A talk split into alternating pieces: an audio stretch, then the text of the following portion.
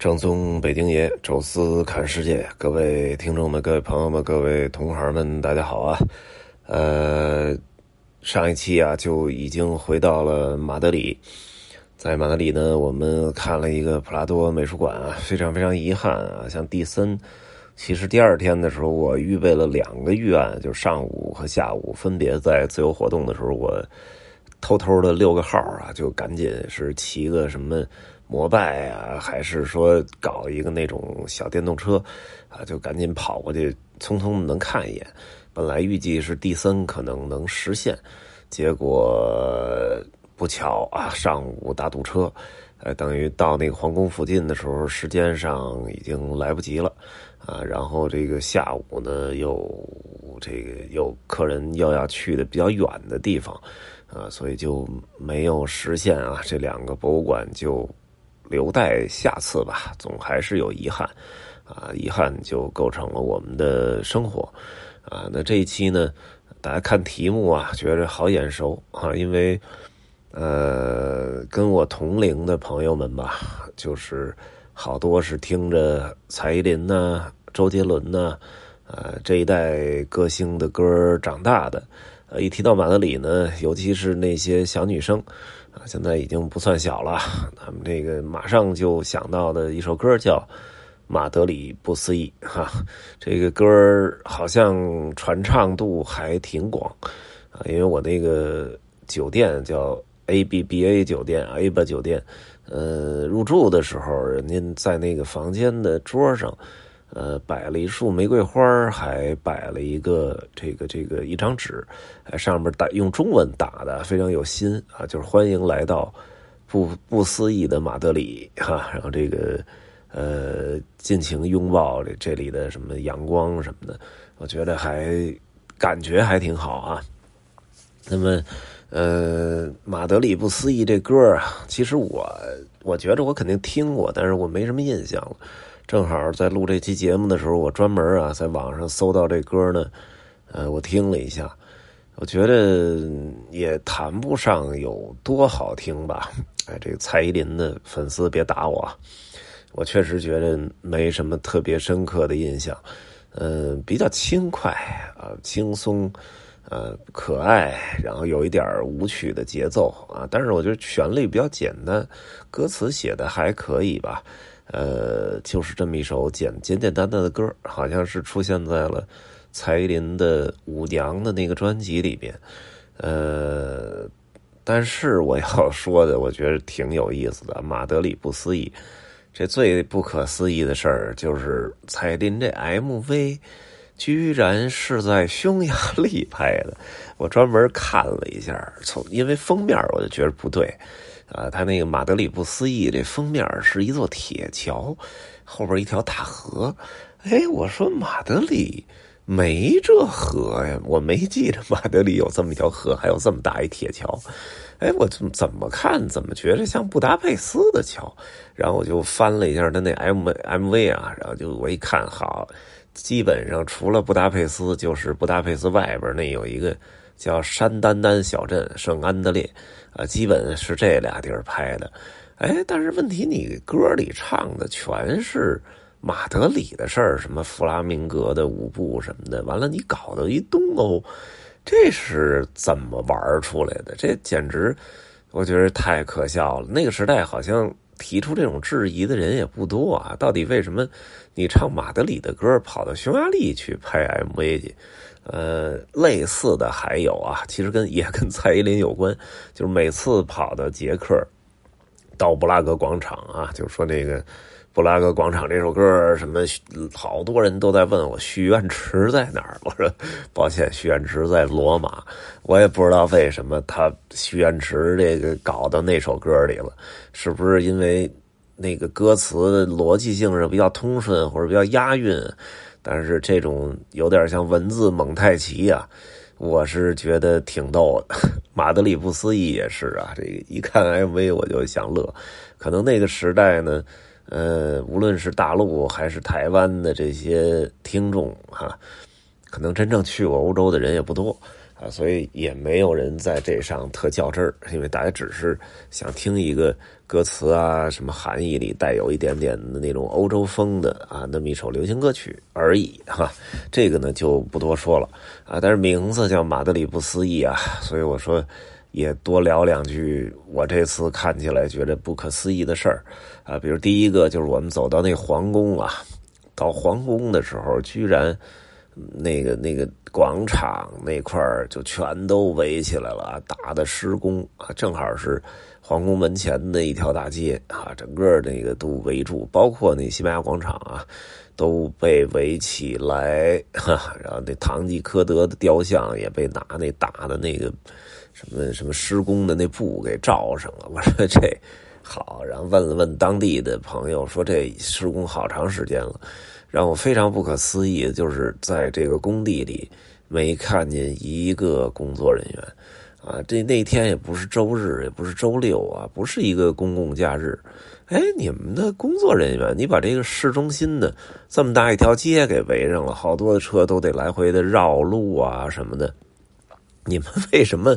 不就是说赶紧把这事儿干完了？在一个工作日的白天，居然一个这个。这工作人员都没看见，那你们要拆这路干嘛？所以这让我觉得本身就挺不可思议的。我这去那中餐厅吃饭都绕了挺大一圈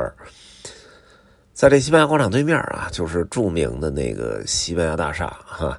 呃，看着像一个有点哥特式的那种感觉，但实际上是个现代建筑啊，应该是。呃，五几年吧，我记得五几年建的那么一个楼，呃，那个楼呢，在中国其实还产生了一条非常大的新闻啊，就是这个王健林当年万达收购，啊，那万达收购的时候呢，当时实际上是花了二点六五亿吧，好像，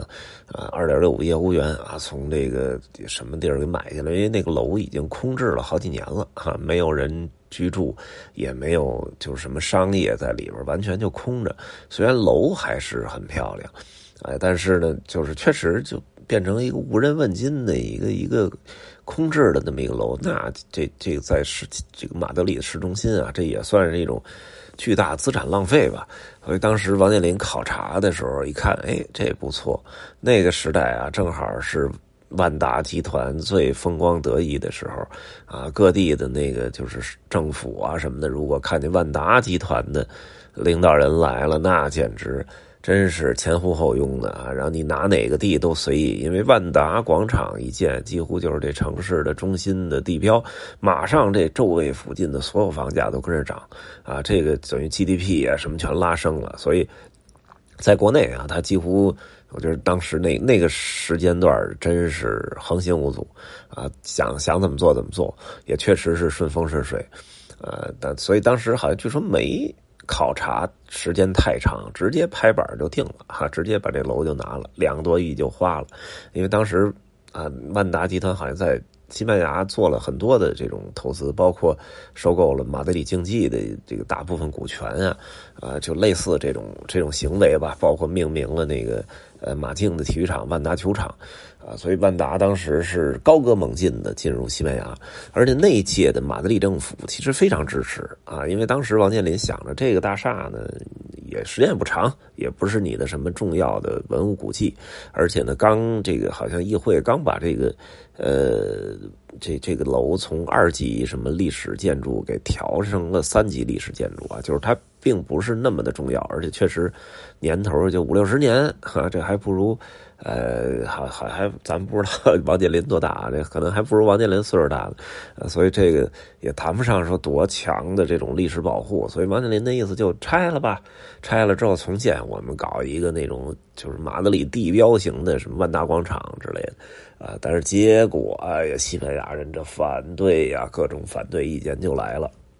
后来呢，这个呃，可能。万达集团的这些领导人们开始对西班牙整体的这种什么风俗啊，包括它的艺术观呀，啊，包括它的价值观，做了很多的调研之后，后来给出了一个我觉得特别理性的一个承诺啊，就是说我们首先保留这个西班牙广场的名字啊，因为这个可能本身就是你们的骄傲啊。然后第二呢，就是说我们外形不动啊，里边结构呢，因为确实老化了啊，如果用里边结构，甭管是做酒店还是做什么商业楼盘，都不理想。我们把里边呢重新改动啊，外边的这个样子都给你留下来啊，然后呢，再加上我们就是说要什么多雇什么员工啊之类的，啊，做出了很多我觉得很适合当时的承诺。但是也不知道西班牙是怎么了，我觉得可能也不光是什么艺术审美啊，或者什么这个这个保护文物的这种这种价值观在作祟。我觉得还有就是完全就是呃那种。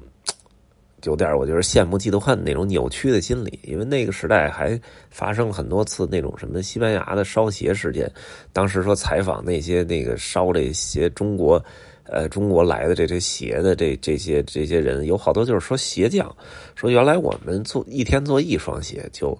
够吃够喝，然后还吃的很好。现在我们就是做十双鞋还吃不饱，那意思就是说你中国这些大量廉价鞋。呃，让我变得更辛苦，还挣钱少了。但是问题就你不想想，当年你一天做一双鞋，其实是不合理的嘛？